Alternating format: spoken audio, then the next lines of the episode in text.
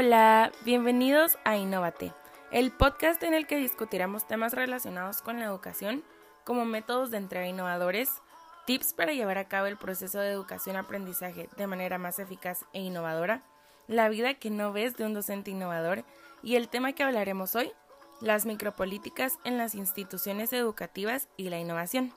Espero puedas disfrutar el podcast al mismo tiempo que aprendas un poco más de la innovación en la educación.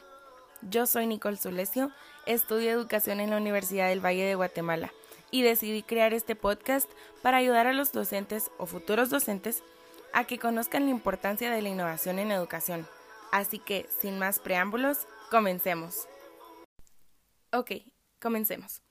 Como mencioné antes, el tema que vamos a platicar el día de hoy es las micropolíticas en las instituciones educativas y la innovación. Si nos acercamos a un centro educativo y decidimos observar profundamente lo que sucede en cualquier esquina o en cualquier momento, eh, pongamos como ejemplo el primer receso de la mañana o la entrada a las clases. Nos podremos dar cuenta que los profesores suelen estar hablando del problema de algún alumno o de algún padre, de algún problema que están teniendo para llevar a cabo algún proyecto o la diferente perspectiva ante un enfoque educativo. En resumen, nos daríamos cuenta de los conflictos, los intereses grupales e individuales, la distribución del poder, la diferencia entre sus metas, etc. A esto le podemos llamar el retrato de lo que sucede realmente en una institución educativa. Muchas veces estereotipamos a las instituciones educativas con que deben ser racionales, que las cosas puedan funcionar con racionalidad y con cierta estabilidad, pero nos olvidamos, y esto viene desde hace mucho tiempo, en mirar qué es lo que pasa realmente dentro de las escuelas. Con el ejemplo del principio, nos damos cuenta que al momento que decidimos realmente observar a detalle, encontramos que una institución educativa es un mundo confuso, de perplejidad, un mundo de personas que piensa, que interpreta la realidad, que valora, que van modificando esa organización día con día, y que cada uno de ellos es diferente, con opiniones, valores y metas diferentes. Así que las escuelas no son lineales, no son siempre tan racionales y desde luego que no son tan tranquilas y estables como muchos piensan. Para poder lograr un cambio a este pensamiento estereotipado que muchas personas tienen, la clave es comprender. Para comprender se debe analizar esas diferencias, esas relaciones de poder y ya que la persona logre comprender, podrá acercarse a la realidad de lo que implica ser una organización educativa. Antes de empezar a estudiar educación, yo era una persona muy ignorante respecto a cómo es la vida en una institución educativa. Yo llegaba al colegio de mi hermanita a recogerla, ella estudia en el colegio alemán, por cierto, y todo se veía súper organizado, ordenado y bien estructurado, y creía que así es como debería ser una institución educativa. Claramente estaba equivocada. Cuando empecé a estudiar educación y meterme al mundo de un docente realmente, empecé a observar más. Me di cuenta que una organización educativa, aunque tenga orden, no es así organizada como parece todos los días. Es ahí donde entra la micropolítica. Empecemos con ¿qué es realmente la micropolítica?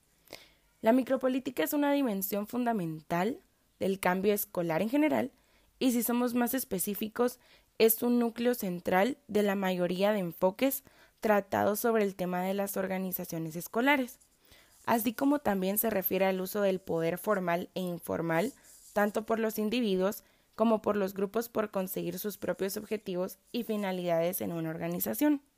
Podemos decir que existen diferentes ejes de análisis en la metodología que compone un sistema educativo, los cuales son la identidad del director, el análisis de la institución, el funcionamiento de las dinámicas institucionales y por último, pero no menos importante, la micropolítica. Es importante analizar dicha metodología ya que, como hemos mencionado repetidas veces en el resto del podcast, es importante prestar atención a las dinámicas políticas que ocurren dentro de la organización escolar, y la micropolítica se caracteriza por hacer esto. Ahora hablemos un poco del papel que juega la innovación aquí. Para ser más específicos, el papel de la innovación educativa.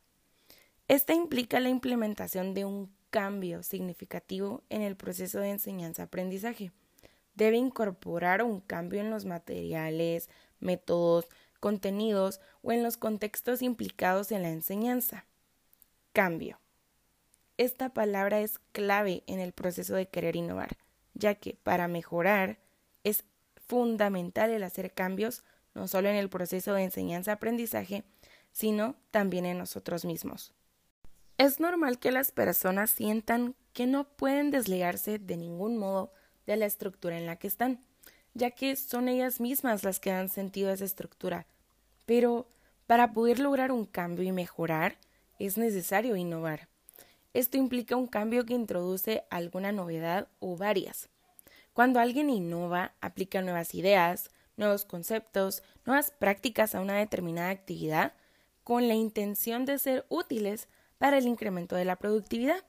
Sabemos que realizar cualquier tipo de cambio es muy aterrador, por lo menos para mí. Pero en este caso, para lograr una perspectiva micropolítica es necesario hacerlo, ya que ésta se construye en cada momento desde la realidad y está en un cambio constante.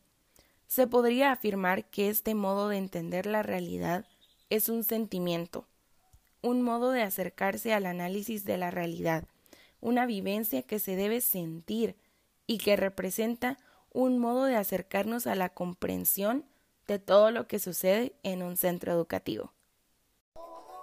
Y esto ha sido todo en el episodio de hoy. Gracias por escucharme. Recuerden que somos nosotros quienes podemos hacer una diferencia en nuestro mundo. Pero como dijo Gandhi, si quieres cambiar el mundo, cámbiate a ti mismo primero. Nos escuchamos a la próxima. Mismo día, mismo lugar.